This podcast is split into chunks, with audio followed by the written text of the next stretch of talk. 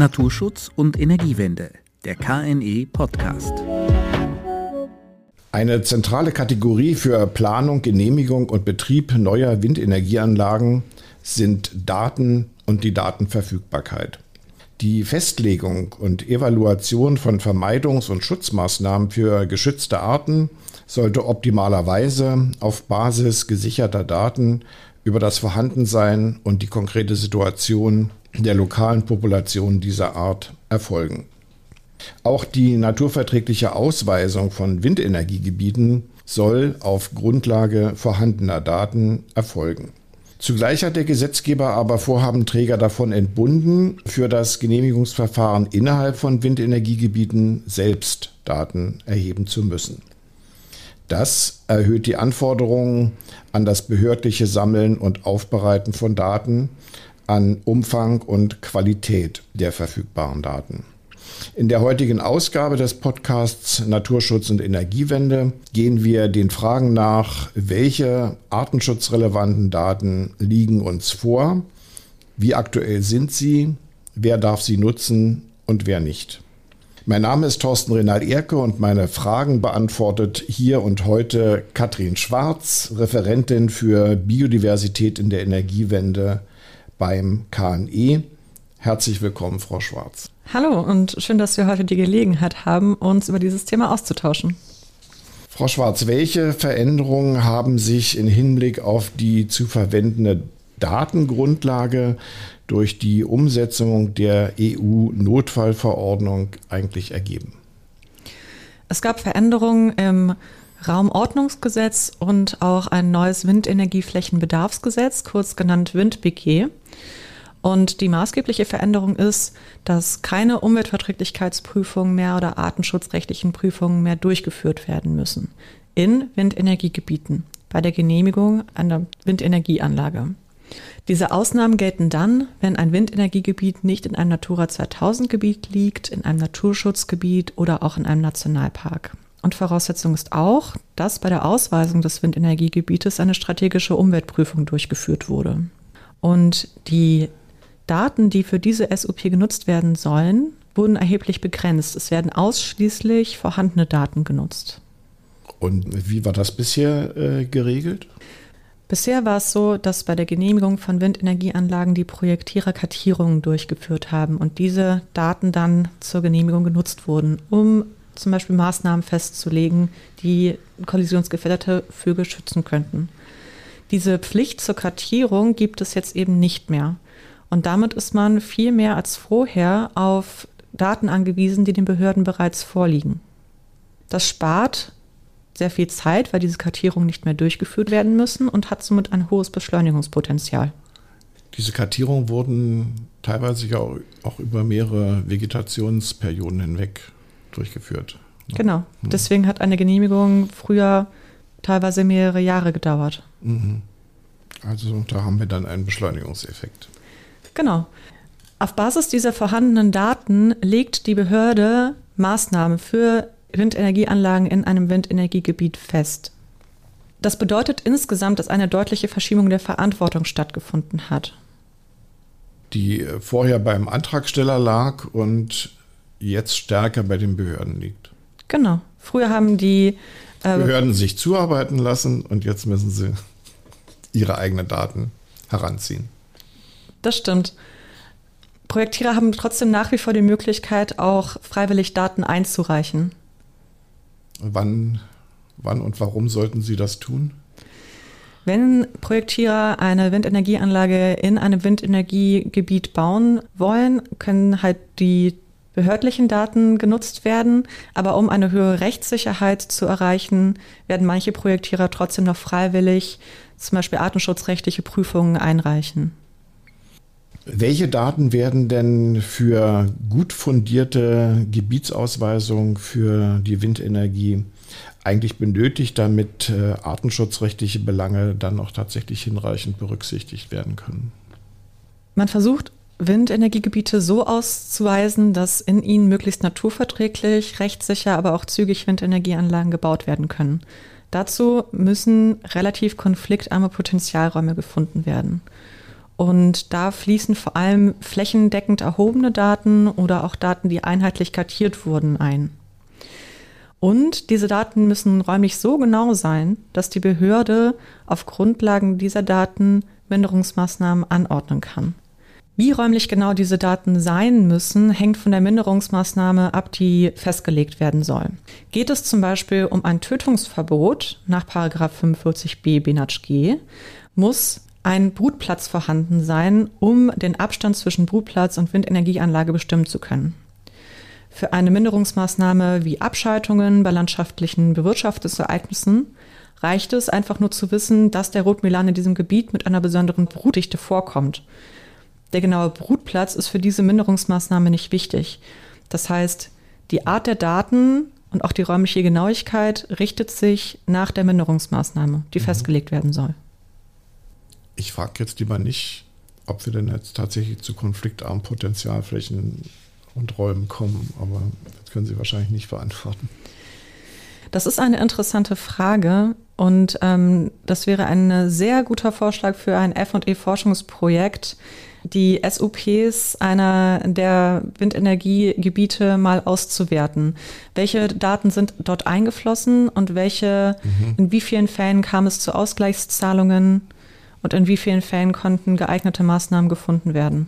Ja, das wäre in der Tat spannend. Äh, meine nächste Frage wäre ähm, natürlich, welche Art von Daten äh, optimalerweise gewünscht sind. Reichen hier in der, in der Regel Bestandszahlen, also Ist-Zahlen aus oder äh, müssen, sollten, was ja früher offensichtlich der Fall war, wenn man mehrere Jahre kartiert hat, sollten hier eigentlich ähm, Entwicklungen abgebildet werden durch die Daten? Das kommt sehr stark auf die Art an, die betrachtet werden soll. Es gibt ähm, Artengruppen wie zum Beispiel die Eulen, die jährlich sehr, sehr stark schwanken. Wenn man da Daten aus einem ähm, individuellen Armenjahr hat, wird vielleicht der Bestand unterschätzt. Andererseits hat man ein Jahr erwischt, wo es sehr, sehr viele Nager gab. Dann haben wir in dem Jahr viele Uhus zum Beispiel und dann könnte der Bestand überschätzt werden.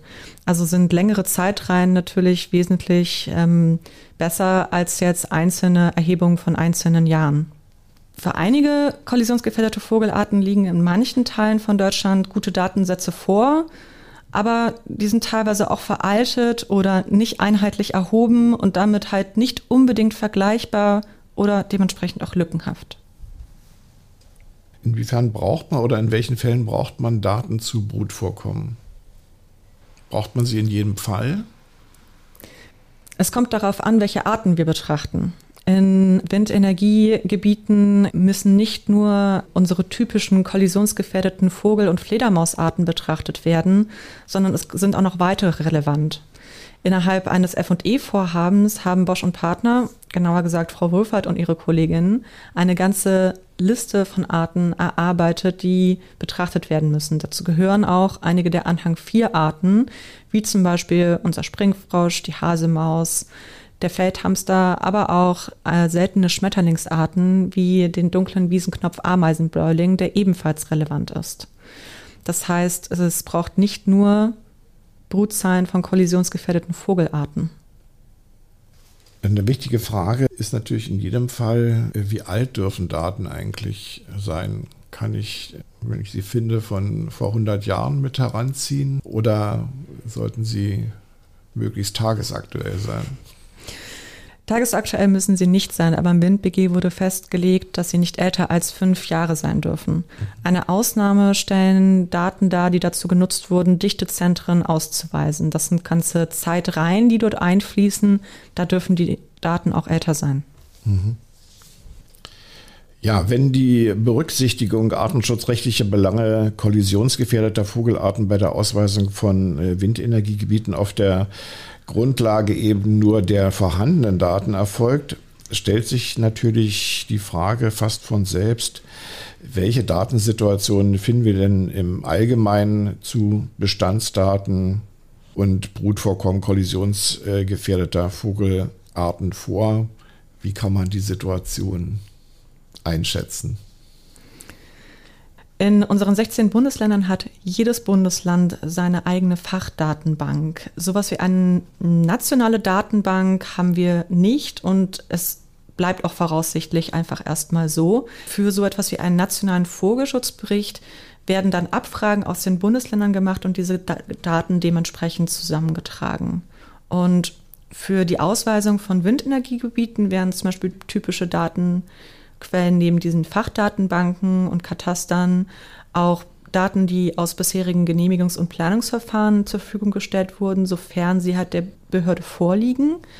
Aber auch Daten, die der Vorhabenträger, wie gesagt, freiwillig vorlegt. Das Thema hatten wir eben schon kurz aber auch Daten von anerkannten Naturschutzvereinigungen, wie zum Beispiel dem Dachverband der deutschen Abifaunisten, aber auch einigen anderen.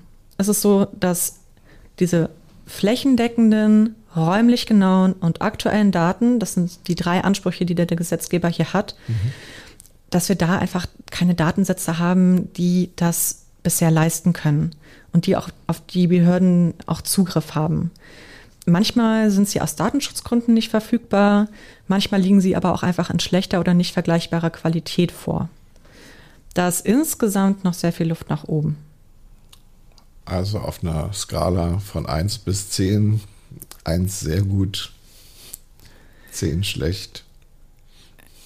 Digitalisierung ist ein Prozess. Und so gut wie jetzt war es noch nie. Das muss man natürlich auch sagen. Mhm. Okay, aber es ist noch Luft nach oben. Welche Rolle spielen denn ehrenamtlich erhobene Daten? Äh, sollen die, dürfen die mit herangezogen werden? Teilweise ja und teilweise nein. Ähm, die äh, Geschichte und auch die Bedeutung des Dachverbandes der deutschen Abifaunisten DDR ist da einzigartig.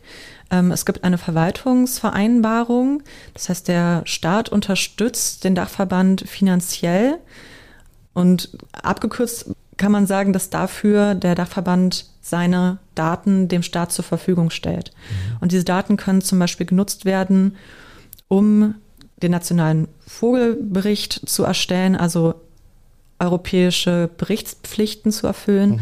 aber auch um Datenzentren, ähm, auch um Dichtezentren auszuweisen oder auch Potenzialräume für Artenhilfsprogramme zu identifizieren. Es gibt ähm, aber auch noch weitere ähm, ehrenamtlich äh, Kartierende. Dazu gehört zum Beispiel die internationale Plattform eBird. Auf der Bundesebene gibt es auch äh, die Plattform Naturgucker des NABU. Es gibt aber auch die regionale Plattform wie den Artenfinder Rheinland-Pfalz, der der Stiftung Natur und Umwelt Rheinland-Pfalz gehört und auch von dem Land finanziell unterstützt wird. Das ist ein Beispiel für eine Plattform, auf die Behörden dann Zugriff haben. Der Naturgucker des NABU mhm. ist das zum Beispiel nicht der Fall. Es gibt aber auch noch natürlich einige andere ehrenamtliche ähm, Verbände und Vereine, die kennen sich teilweise sehr, sehr gut aus in ihrem Gebiet, wissen genau, wo die Brutplätze ihrer kollisionsgefährdeten Vogelarten sind. Aber diese Daten sind nicht oder dieses Wissen ist nicht digitalisiert in irgendeiner Form und steht eben mhm. dann auch den Behörden nicht zur Verfügung. Okay. Und um das mal kurz dazwischen zu fragen, gibt es auch interessante Entwicklungen im Bereich der künstlichen Intelligenz, um äh, Daten zu erheben, Bestände abzubilden? Ja, man kann mittlerweile Brutvögel kartieren, ohne überhaupt irgendeine Ahnung von Vögeln zu haben. Also auch ich.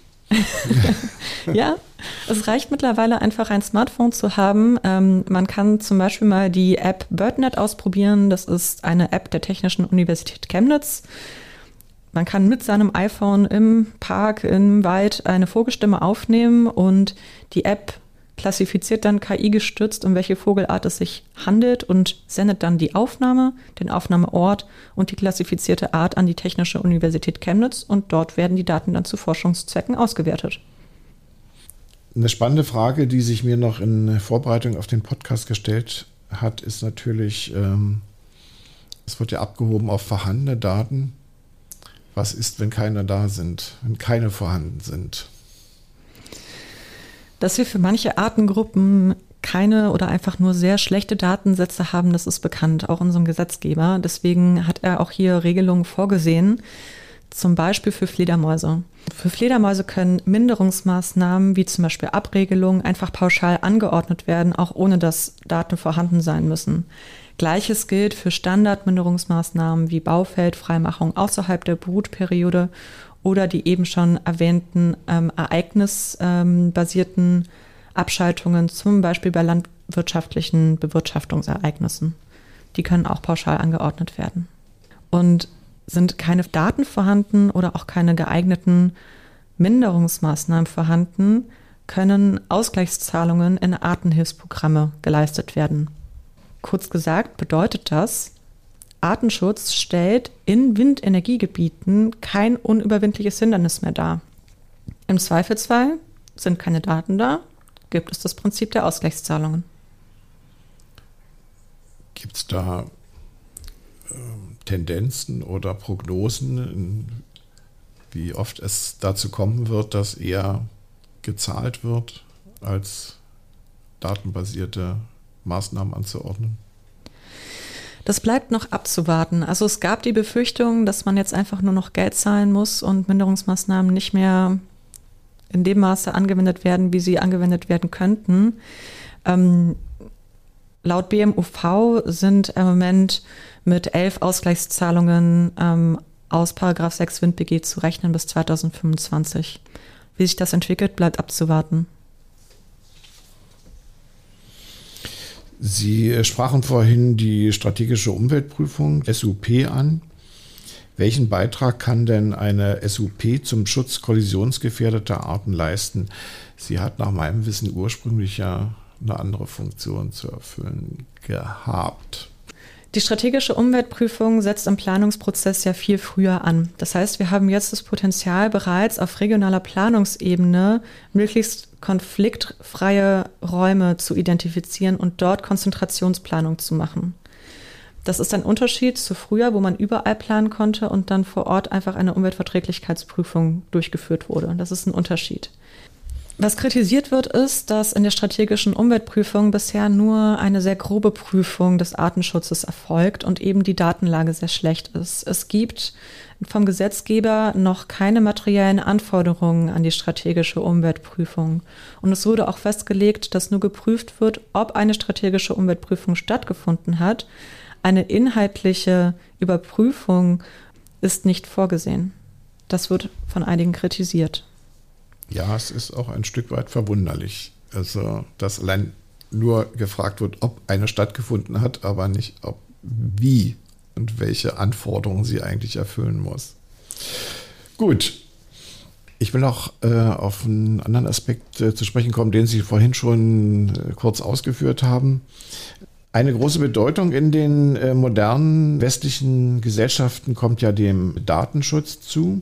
Welche Aspekte sind denn in, in Hinblick auf den Datenschutz beziehungsweise vielleicht auch auf das Urheberrecht bei der Verwendung von Daten bei der Ausweisung von Windenergiegebieten zu berücksichtigen beziehungsweise bei der Berücksichtigung von Belangen des Artenschutzes?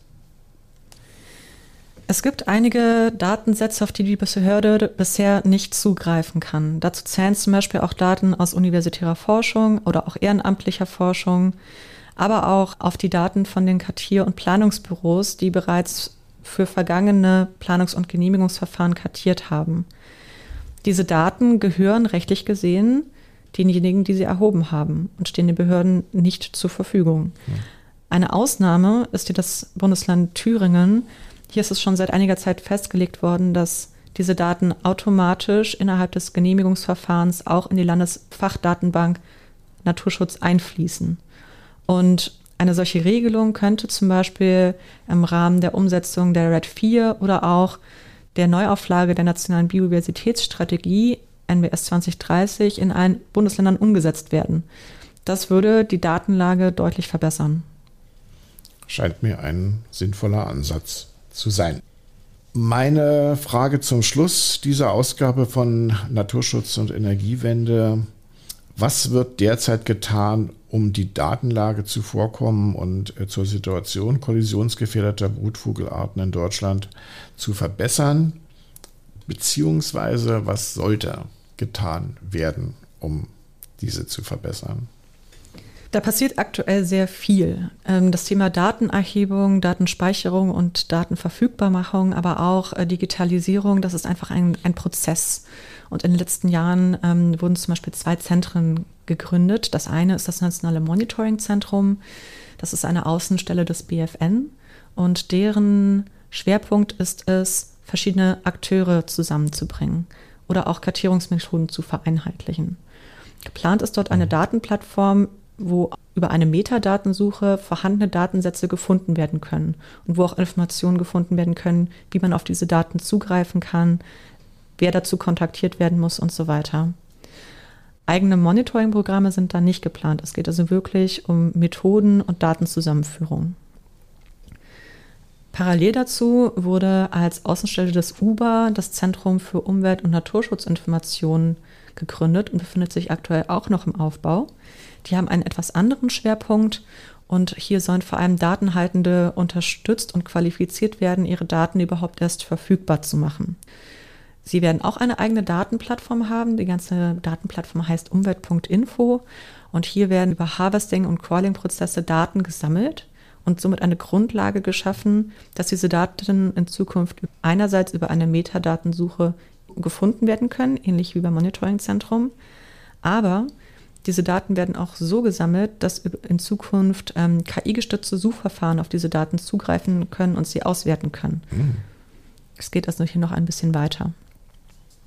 Das äh, Thema Daten, liebe Zuhörerinnen und Zuhörer, ist ein grundlegendes für jede Wissenschaft, aber, wie wir es heute auch besprochen haben, für jede Umsetzung und Evaluation rechtlicher Vorgaben und Vorschriften.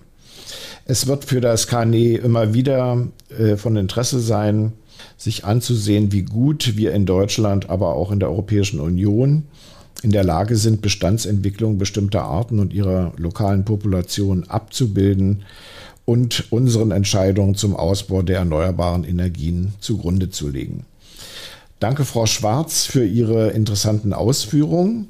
Das war nicht der erste Podcast des KNE zum Thema Datenverfügbarkeit und ich denke, es wird auch nicht der letzte sein.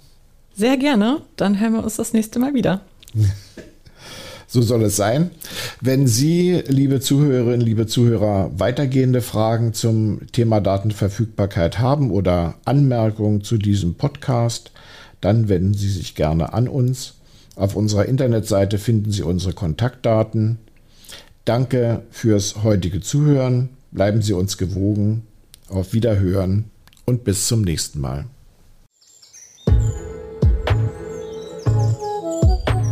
Naturschutz und Energiewende, der KNE Podcast.